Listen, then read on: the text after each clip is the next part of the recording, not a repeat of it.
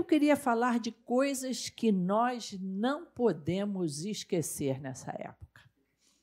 Não fiquem achando, as donas de casa aí, que é a lista de compras. o que não podemos esquecer, não é? É, é aquele bacalhau que eu já, já comprei em novembro para o pastor Paulo, para o domingo, né? Porque aí a gente ainda pega um preço mais barato.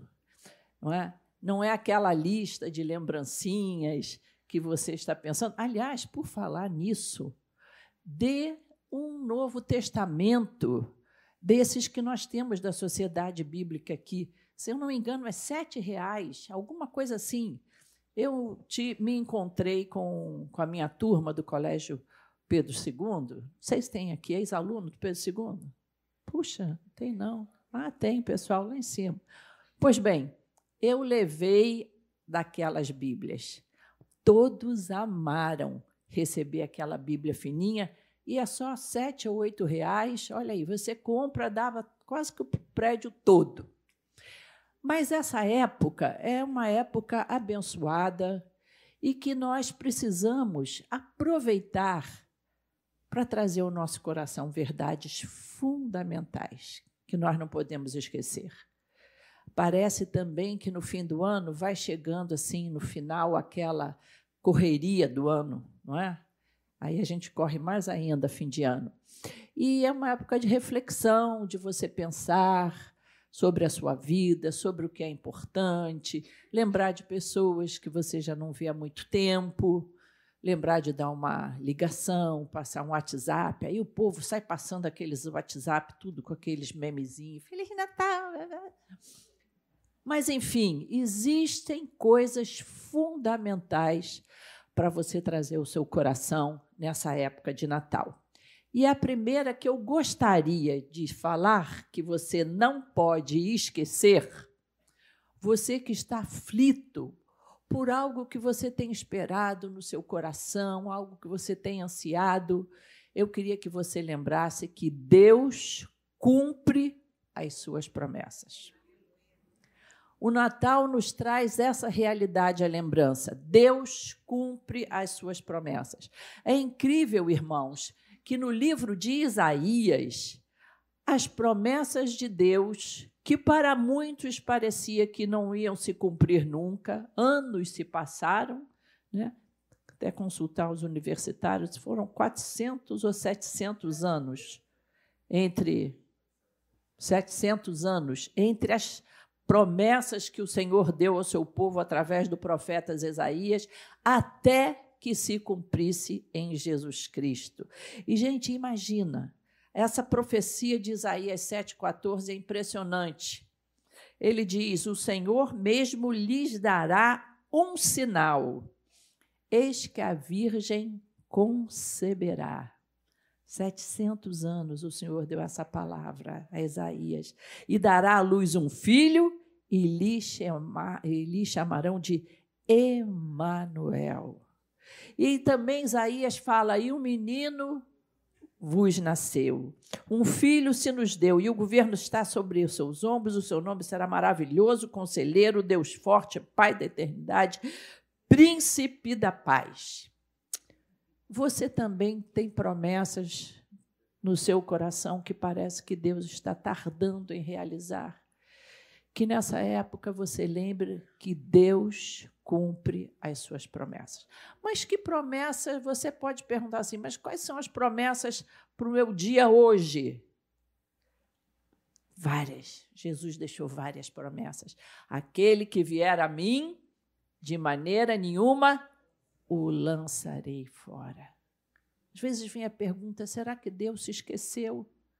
Se esqueceu de mim, tanta gente nesse planeta para ser abençoada. Será que, que Deus não me vê mais? Senhor, eu estou aqui.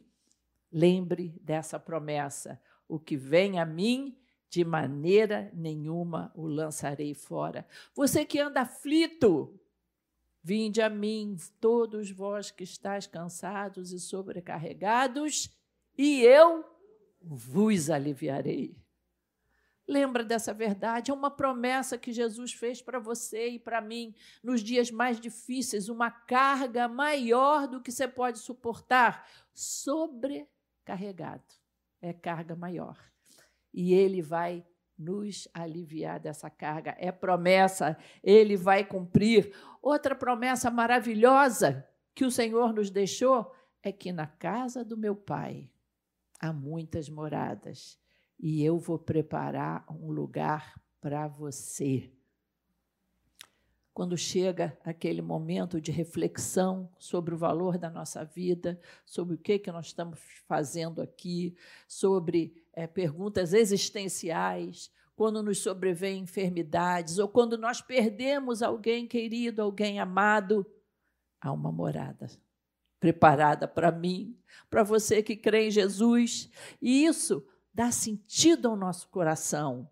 E se a gente fosse falar aqui, tantas promessas. E o que eu gosto dessa, dessas promessas, que Jesus diz o seguinte: quando eu for e preparar lugar, eu voltarei e os receberei para mim mesmo, para que onde eu estou, vocês estejam também.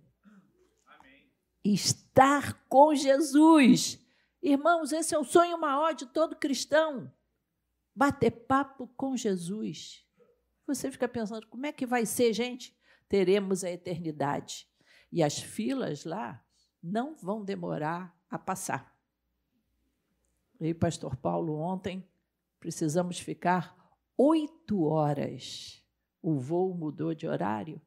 Nós ficamos oito horas esperando a saída de um outro voo. Mas passou rápido, né, marido? A gente foi falando da palavra de Deus, foi conversando. Então, não se esqueça, repete comigo: Deus cumpre as suas promessas.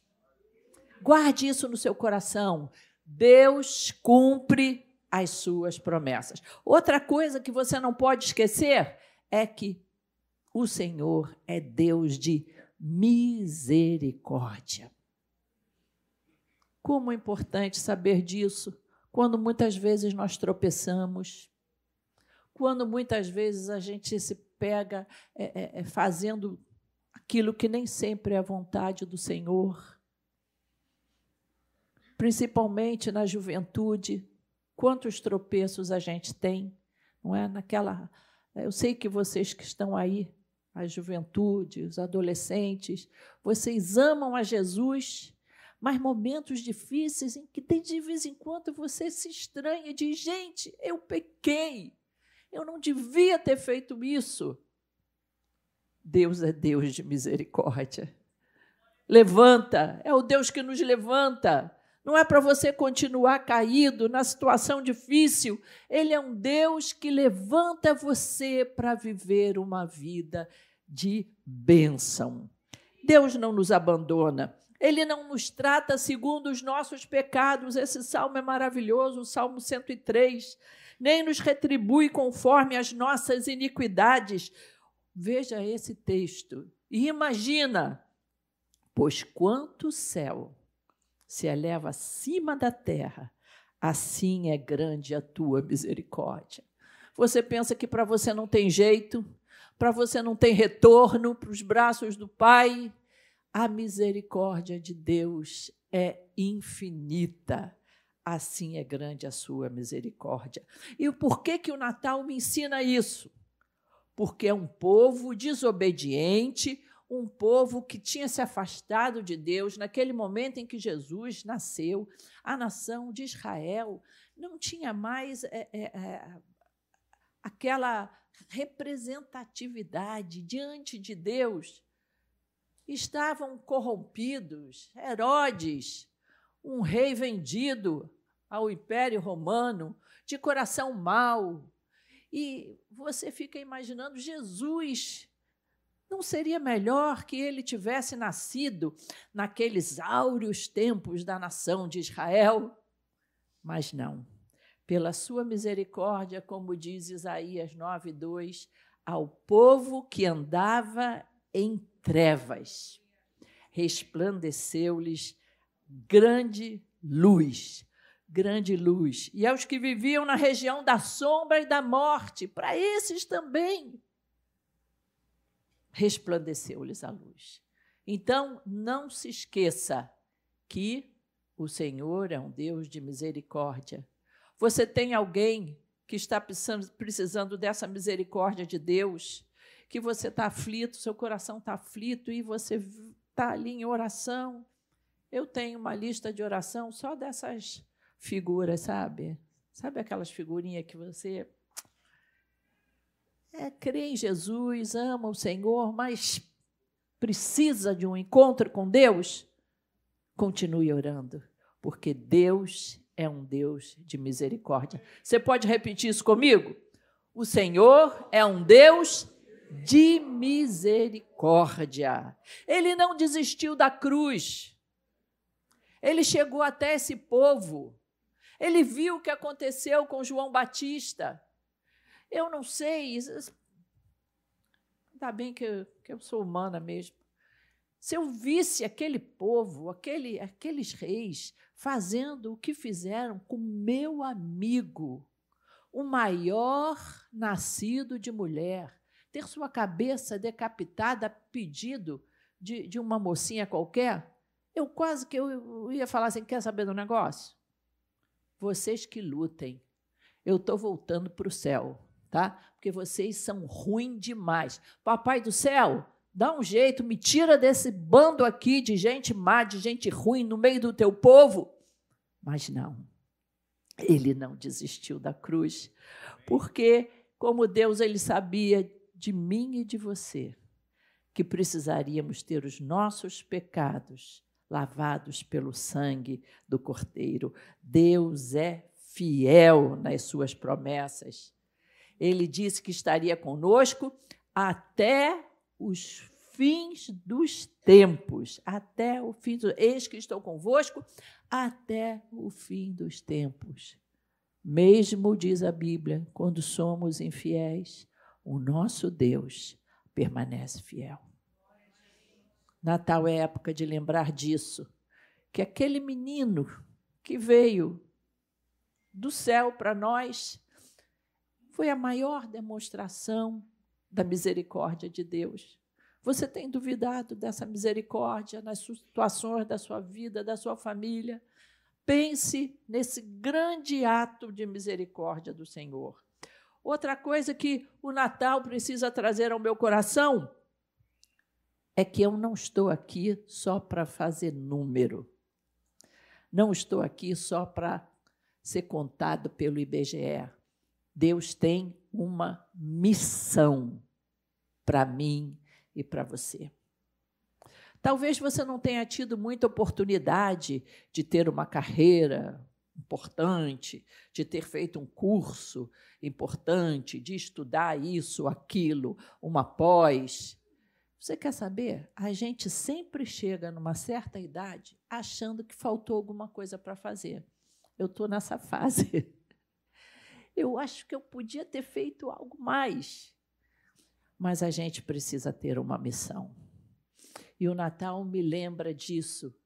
Por quê? Porque um dia Deus olhou para essa terra e viu duas pessoas, um homem e uma jovem mulher, e deu a eles a missão mais maravilhosa que poderia ser José e Maria. Ele tem uma missão para você. O Senhor procura até hoje homens e mulheres que sejam missionários. Ah, e para a China? Não.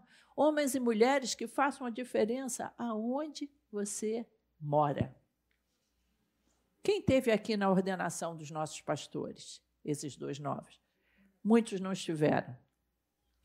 Irmãos, foi um momento assim impactante. E eu vi como é importante termos uma missão.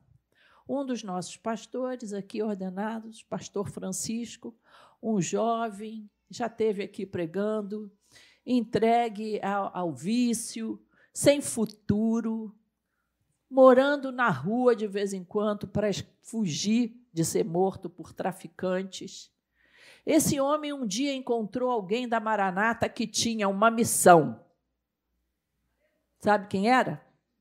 Um irmãozinho nosso de Copacabana que tinha o que a gente chama de birosca. Vocês sabem o que é uma birosca? Aquela vendinha, sabe? Tinha uma birosca no Vidigal. E chegou então o Francisco lá perto dele, drogado, diz assim: me arranja aí cinco, cinco reais. Aí esse irmão, que vive, vive sob missão de Deus, disse para ele, quase como Pedro e João: Não tenho prata nem tenho ouro. Disse para ele: Olha, eu não tenho cinco reais, não, mas eu tenho isso aqui para te dar. Um folheto com o carimbo da Maranata atrás. Maranata de Copacabana, Rua Francisco Sá, 88. E o Francisco foi. E o Francisco chegou lá e encontrou uma igreja missionária que o recebeu com carinho, com amor, com afeto, abraçou Francisco, levou Francisco para um centro de recuperação. Francisco se recuperou. A namorada que ele tinha desde a da, da, da, da adolescência, que já tinha ido embora, não queria mais nada com ele, porque só uma desmiolada vai namorar drogado, né? Só quem não tem juízo. Então ela tinha ido embora, não queria mais saber nada dele.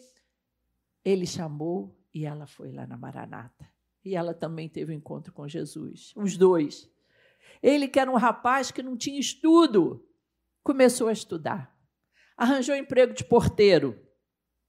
Num prédio que ele foi porteiro, é, deram para ele um apartamento para morar, mas não era apartamento de porteiro. Um apartamento muito bom, no condomínio. E ele foi para estudou, terminou seus estudos, foi, para a faculdade, se formou em administração de empresas, passou a ser síndico profissional, esses que administram vários prédios. Um irmão que passou a ter uma missão. Lá na igreja de Copacabana, diácono, homem de Deus, e a igreja reconheceu nele um pastor. Um rapaz que andava em trevas pelo Vidigal teve um encontro com Jesus. E hoje um homem de Deus. Hoje seus filhos, seu filho frequenta a universidade. Irmãos, Jesus tem uma missão para você. Talvez entregar um folheto, não é? Mas ele tem uma missão, ele teve uma missão para José. José é um homem de Deus que ouviu a voz de Deus. Se você ficar ligado com Jesus, você vai descobrir qual é a tua missão. Um homem que podia ser o provedor humano do Filho Celestial.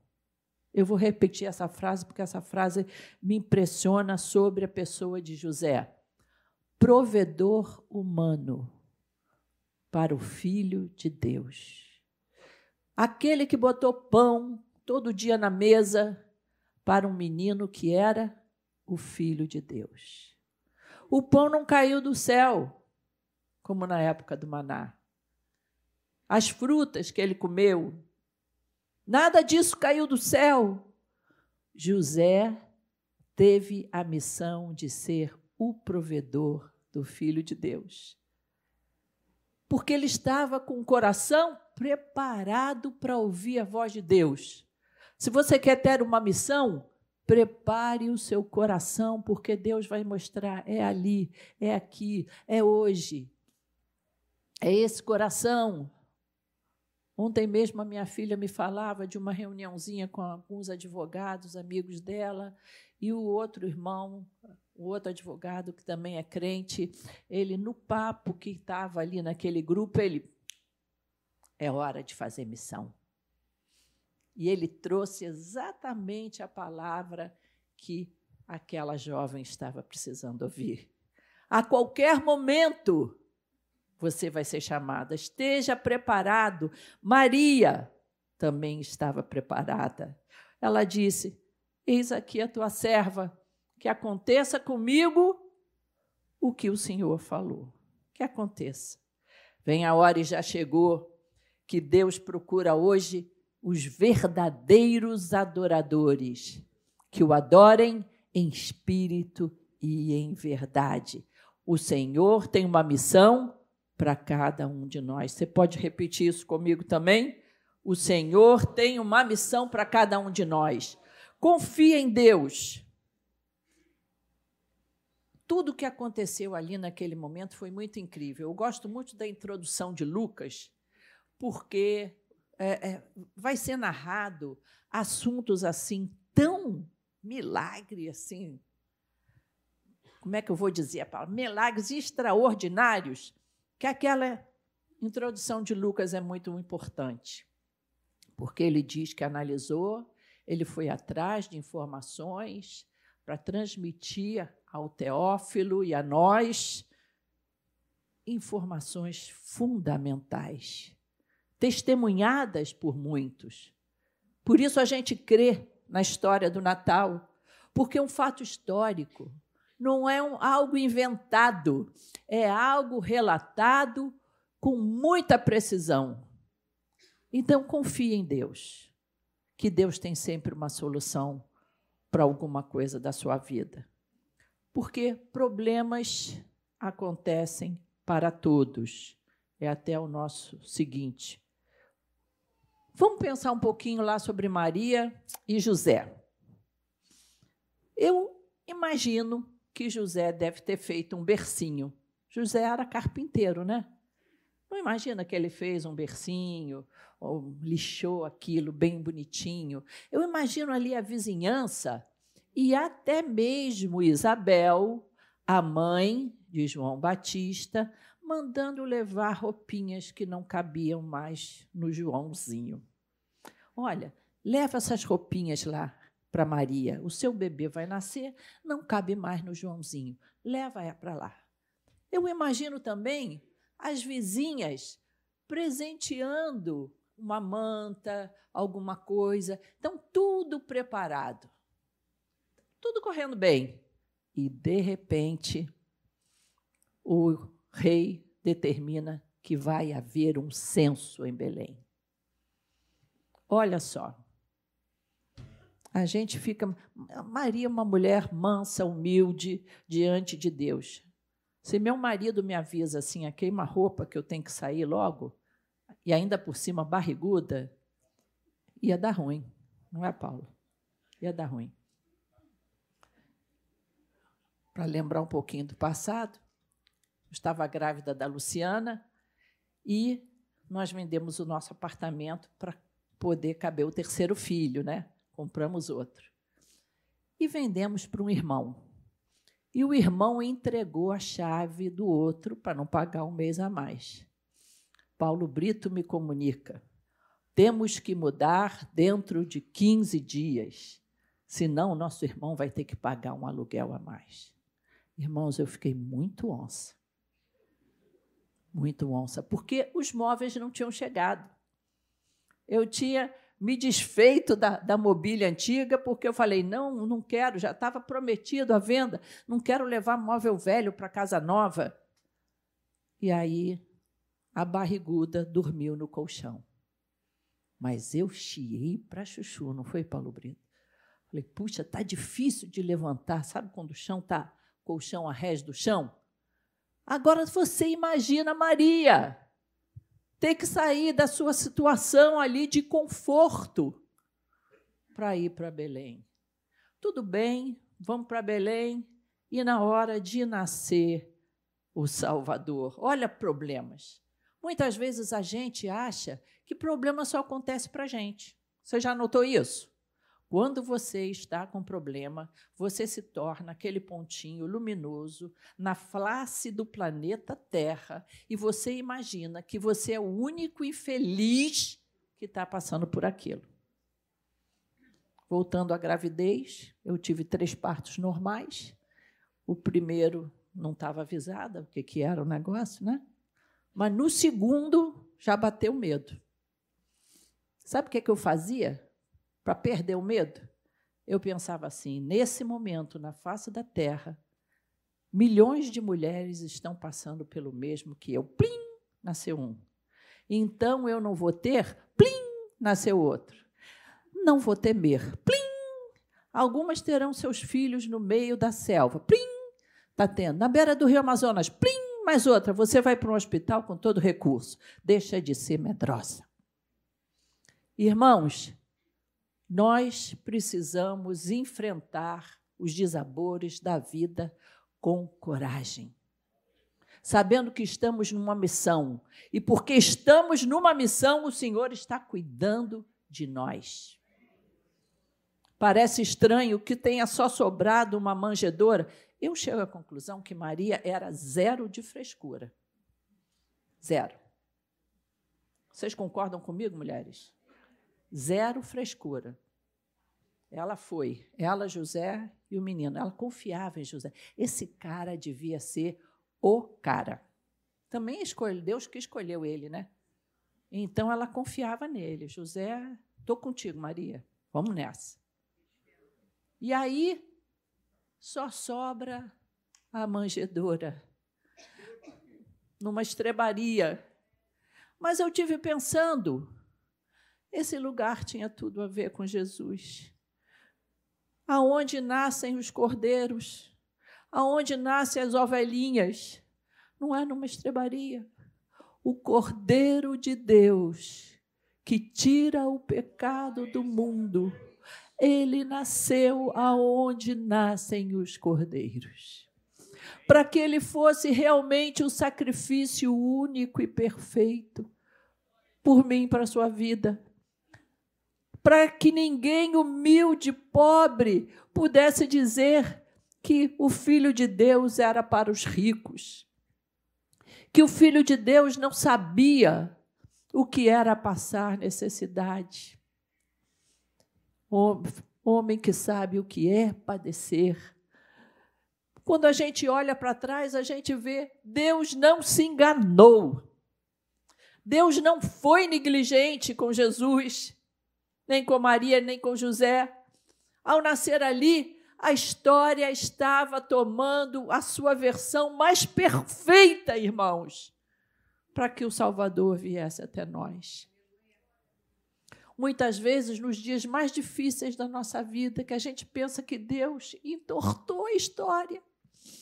A história está perfeitamente traçada por um Deus que tem, que cuida de mim, por um Deus que está de olho em mim. Os problemas acontecem e, como se não bastassem, vocês imaginam também sair corrido para o Egito. Ah, essa eu ia reclamar. Essa eu ia reclamar. Vamos para o Egito. Vamos atravessar deserto outra vez. Mas, Senhor, é o Filho de Deus. O seu nome será Jesus, porque ele salvará o mundo dos seus pecados. Como Egito. Senhor, manda um raio na cabeça desse Herodes. Não é muitas vezes assim que a gente ora? Senhor, aniquila isso aí que está me perturbando. Maria e José sabiam que Deus estava no comando. Problemas acontecem com todos. Confie no comando de Deus na sua vida. Uma coisa que eu acho importante também é que José fez a parte dele. Não, vamos, vamos fazer o seguinte, Maria, vamos ficar quietinho aqui, porque quem sabe a turma do Herodes vai passar por nós, não vai nos ver. Eu acho formidável. Eles fizeram a parte deles. Por isso que eu digo: povo de Deus, povo crente, é inteligente. Nós não somos encostados. A gente faz a nossa parte, a gente vai em frente, a gente trabalha, a gente busca soluções e ainda confia em Deus. Eles foram para o Egito com o menino, porque eles tinham certeza que Deus estava com eles, porque eles confiaram em Deus. Vamos lá que está acabando no próximo lá. Fique ligado, fique atento, porque a qualquer momento o Senhor vai revelar os seus projetos a você. Ah, será que se eu for em Israel? Eu acho até que se você deve ir, assim, é uma excursão muito bacana que vai acontecer em 2024. dá tempo de ir juntando aí um dinheirinho. Mas tem gente que pensa: não, se eu for Israel, aí eu vou trazer a água do Jordão, aí eu vou passar aquela água na minha ferida, eu vou isso, for aquilo. Não, vou botar o papelzinho lá no muro das lamentações. Não, vai acontecer quando eu tiver de joelho, determinada posição, levantar o braço, aí vai vir aquele raio de revelação. Queridos, Deus fala no nosso cotidiano. O Natal me lembra isso.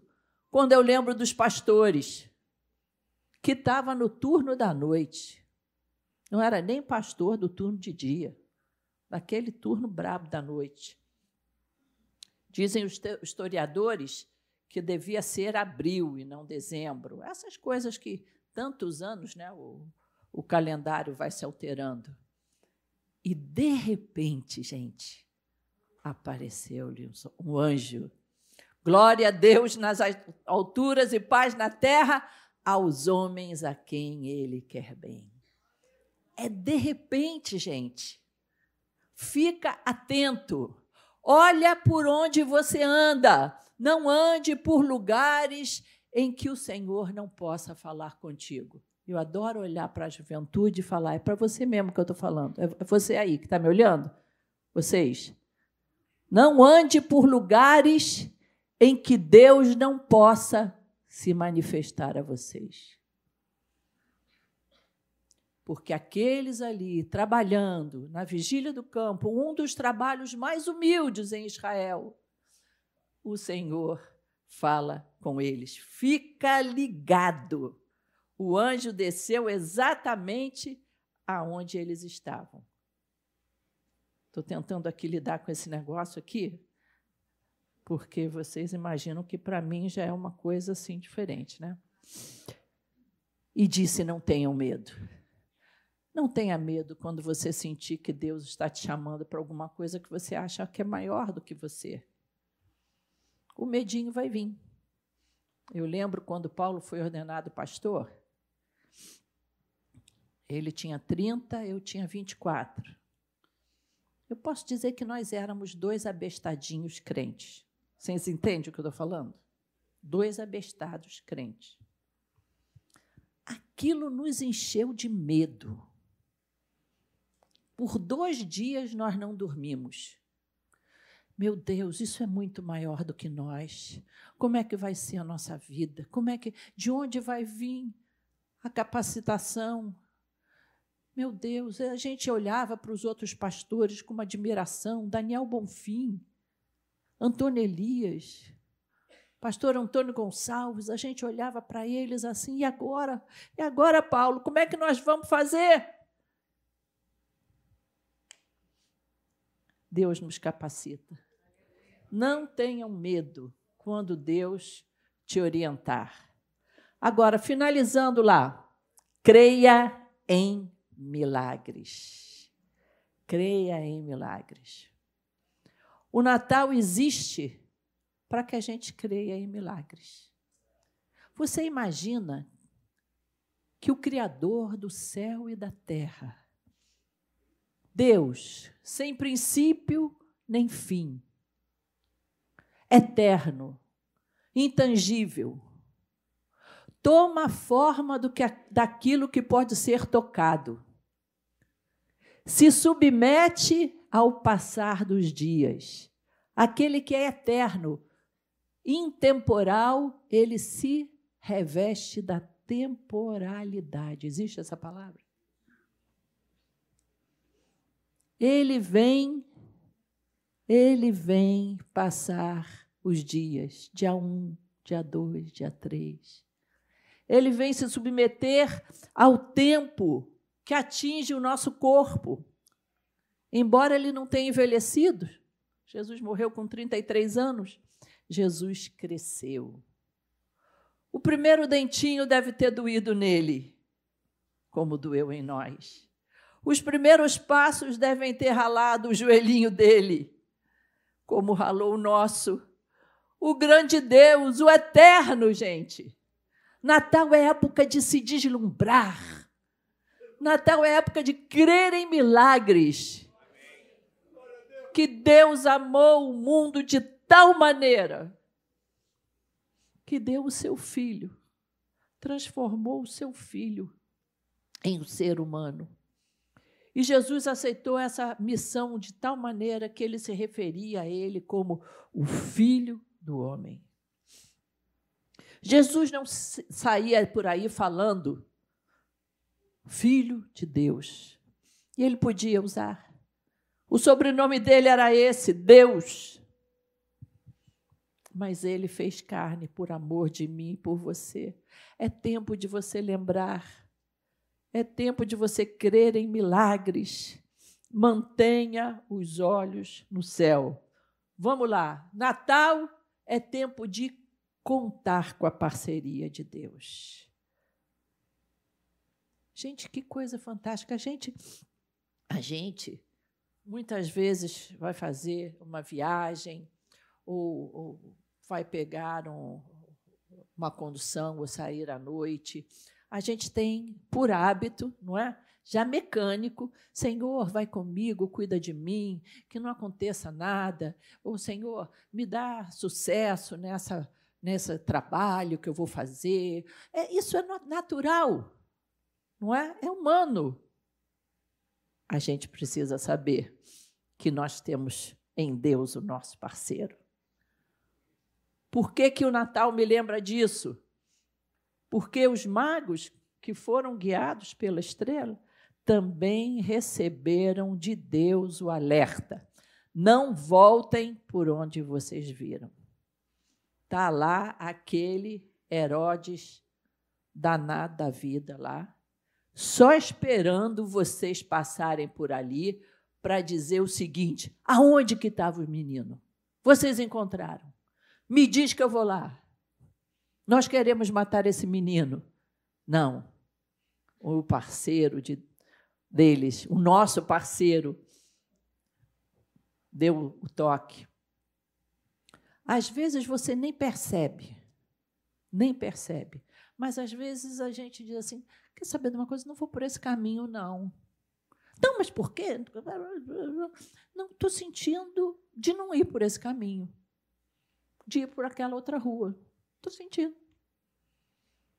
Muitas vezes Deus faz como acontece. Não, a turma nova não conhece o desenho do Mr. Magoo. Alguém conhece isso ainda? Poxa, Patrick, poxa, você não está fazendo 23 anos. O Mr. Magoo, ele ia andando e as tragédias aconteciam atrás dele. E ele nem percebia. É um exemplo dessa parceria com Deus. E José também. Ele também foi alertado. Vai para o Egito, José. Conte com a parceria de Deus na sua vida. Vamos lá. Vamos repetir esse? Olhando para quem está do teu lado. Conte com a parceria de Deus na sua vida. Eu não sei o que você está passando hoje, eu não sei o teu desafio, mas eu quero repetir para você: conte com a parceria de Deus na sua vida com esse familiar aí perrengue, com esse filho que está te dando trabalho, com esse chefe que está é a pedrinha no teu sapato, é essa dorzinha que você está aí no joelho. Conte com a parceria de Deus na sua vida. Não tenha medo de homens, nem de feitiçarias. Os planos de Deus não podem ser frustrados. Tinha um Herodes lá que tinha soldados à sua disposição, mas mais forte é aquele que está em nós do que aquele que está no mundo. Jesus disse que nós não, poder, não precisávamos temer os que matam o corpo, mas aqueles que podem matar a nossa alma. Conte com essa certeza. Não tenha medo de praga, de que alguém vai jogar praga. É, às vezes, você sabe, eu conheci pessoas. Gente, ninguém vai ser lelé da cuca, né? De na época do Covid ficar se expondo, né? Ninguém é maluco. Mas eu conheço pessoas que nunca mais voltaram a sair de casa. Eu conheço pessoas que ficaram desequilibradas psicologicamente falando. E para finalizar, nunca duvide do amor de Deus por você. Fala isso para quem está pertinho de você. Paulo Brito, nunca duvide do amor de Deus por você. Nunca duvidem do amor de Deus por você. Tribulações, caminhadas para o Egito, situações difíceis, enfermidade, não é? Cirurgias. Nunca duvide do amor de Deus por vocês. Podemos falar juntos esse, esse, esse verso maravilhoso, João 3,16? Vamos falar juntos? Não importa a versão que você saiba. Porque Deus amou a mim de tal maneira que deu o seu Filho unigênito, para que todo aquele que nele crê não pereça, mas tenha vida eterna. Amém.